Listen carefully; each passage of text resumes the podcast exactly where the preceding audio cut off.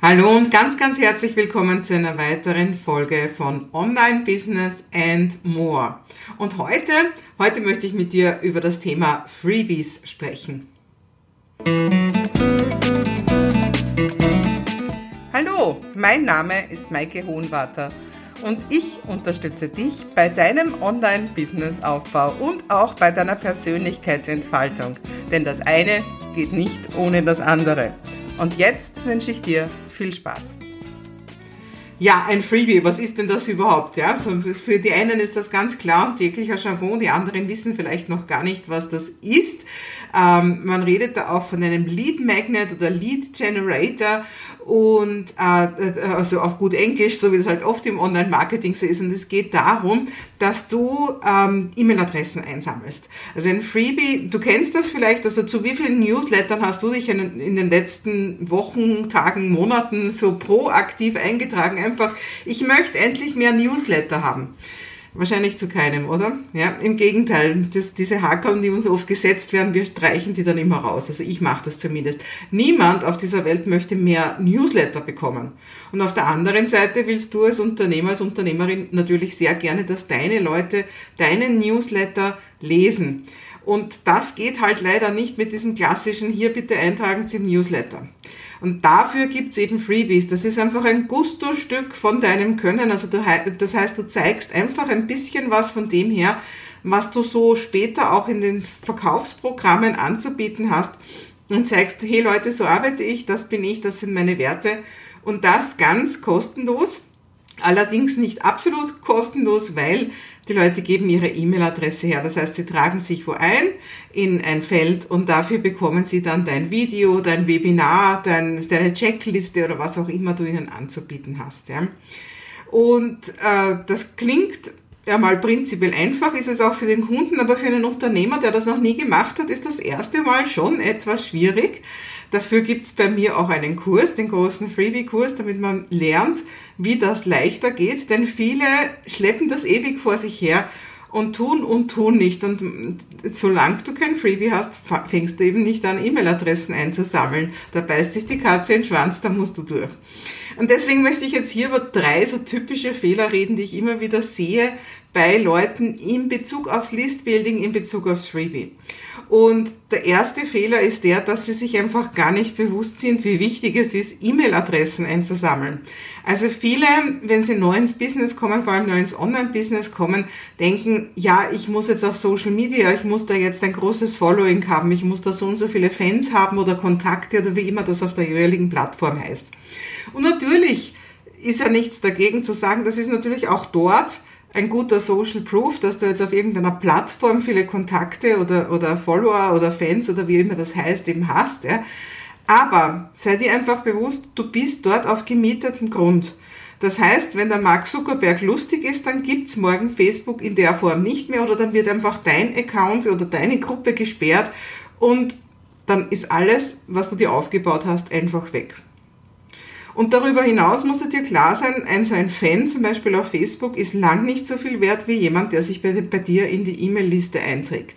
Also da gibt's verschiedene Leute, die verschiedene Schätzungen abgeben. Der Jeff Walker sagt zum Beispiel 15-fach. Ich, also so, ich würde sagen, so von 10-fach bis 50-fach habe ich alles schon gehört. Also dass ein E-Mail-Kontakt einfach so viel mehr wert ist als ein Social-Media-Kontakt. Und das kannst du ganz leicht daran erkennen, wie du reagierst, wenn du was Falsches bekommst, wenn du was bekommst, was du eigentlich nicht haben willst, also sprich Spam so im klassischen Sinn. Wenn du so etwas auf Facebook bekommst, also wenn das irgendwo in deinem Newsfeed ist, dann scrollst du einfach drüber und denkst nicht weiter nach. Aber wehe, es schickt dir jemand irgendwas, was du nicht haben wolltest, in dein E-Mail-Postfach. Daran, dass du dort viel wütender wirst, merkst du, dass das viel intimer ist.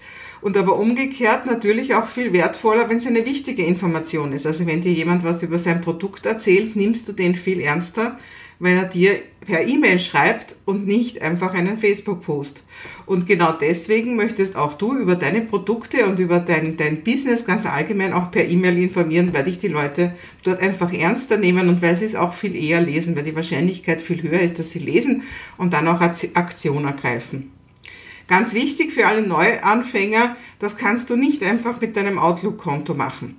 Also es hat ja der letzten, letztes Jahr diesen großen Wirbel gegeben mit der DSGVO, oder eigentlich fast schon fast vor zwei Jahren, ja. Äh, aber auch davor gab es zum Beispiel schon sowas wie das Double Opt-in, das gibt es eigentlich schon seit dem Jahr 2000, dieses Double Opt-in. Also das heißt, man, äh, die Leute müssen immer nochmal bestätigen, dass sie auch wirklich in der Liste drinnen sein wollen. Das muss man bei uns rechtskonform im deutschsprachigen Raum schon seit dem Jahr 2000 machen.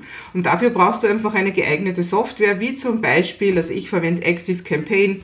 Früher war ich mal bei Clicktip. Es gibt noch Mailchimp und jede Menge andere Software mehr. Also so etwas brauchst du auf jeden Fall, bevor du startest mit deiner E-Mail-Liste.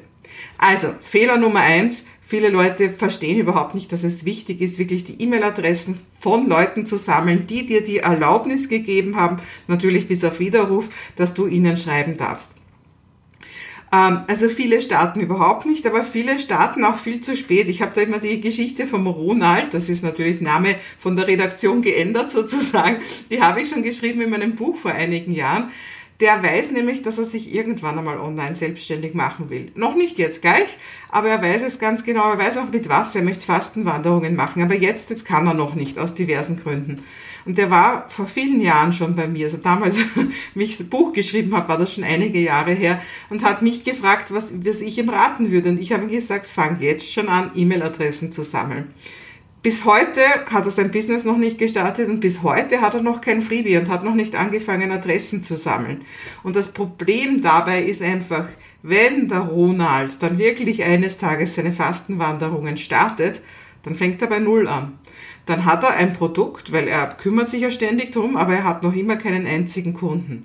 Hätte er aber schon vor fünf Jahren oder noch länger angefangen, einfach ein Freebie rauszugeben und da Adressen zu sammeln und den Leuten einfach nur einmal im Quartal irgendeine Information zukommen lassen, die wertvoll ist für sie und würde er dann sagen, so und heute mache ich meine erste Fastenwanderung, dann wäre er wahrscheinlich gleich ausgebucht. Das ist sehr schade, weil ganz viele erkennen nicht, dass die Liste wirklich dein Multiplikator ist. Also es heißt ja auch immer, das Geld liegt in der Liste, das ist ein bisschen abgedroschen, aber es ist tatsächlich so. Ich möchte mit dir eine einfache Milchmädchenrechnung machen. Sagen wir, du hast 100 Leute in der Liste. Das ist für manche jetzt schon viel, für andere ist es natürlich extrem wenig. Sagen wir, du hast 100 Leute in der Liste und sagen wir, du möchtest dein Produkt um 100 Euro verkaufen und hast eine Conversion Rate von 5%. Conversion Rate heißt einfach die Konversion, also wie viele von den Leuten, wenn du allen 100 schreibst, wie viele würden dann kaufen. Das wäre schon eigentlich eine recht gute Conversion Rate. Kommt natürlich auf einige Sachen drauf an, aber das lässt sich leicht rechnen. Also das heißt, du schreibst 100 Leuten, damit ist die Conversion Rate von 5% sind genau 5 Leute. Und wir haben gesagt, das Produkt kostet 100 Euro, also hast du 500 Euro Umsatz gemacht. Jetzt stell dir aber vor, du hast nicht 100 Leute in der Liste, sondern 1000 Liste, äh, Leute in der Liste. Mit der gleichen Conversion Rate, mit dem gleichen Preis. Du kannst einfach überall einen Nuller anhängen. Das heißt, 1000 Leute, Conversion Rate 5% sind 50 Leute, die kaufen. Zu einem Preis von 100 Euro sind das 5000 Euro Umsatz. Wir können das Spiel natürlich gerne weiterspielen. Ich bin niemand, der so gerne mit so riesengroßen Zahlen arbeitet. Aber stell dir vor, du hast 10.000 Leute in der Liste. Das ist keine Seltenheit. Ja? Das ist nichts, was über Nacht passiert, aber das kannst du haben. Und damit sind wir sukzessive bei einem Umsatz von 50.000 Euro. Und damit siehst du, warum diese Liste wirklich einfach ein Multiplikator ist. Umso mehr Leute in der Liste sind, desto mehr Umsatz wirst du machen, weil du einfach genau um den gleichen Prozentsatz mehr Leute informieren kannst. Ja? Deswegen sei dir bewusst, da ist wirklich das Geld drinnen in dieser Liste. Natürlich müssen das Leute sein, die darauf reagieren, sonst wird die Conversion Rate von 5% nicht halten. Ja? Aber wie gesagt, das ist eine einfache Milchmädchenrechnung und die geht immer auf.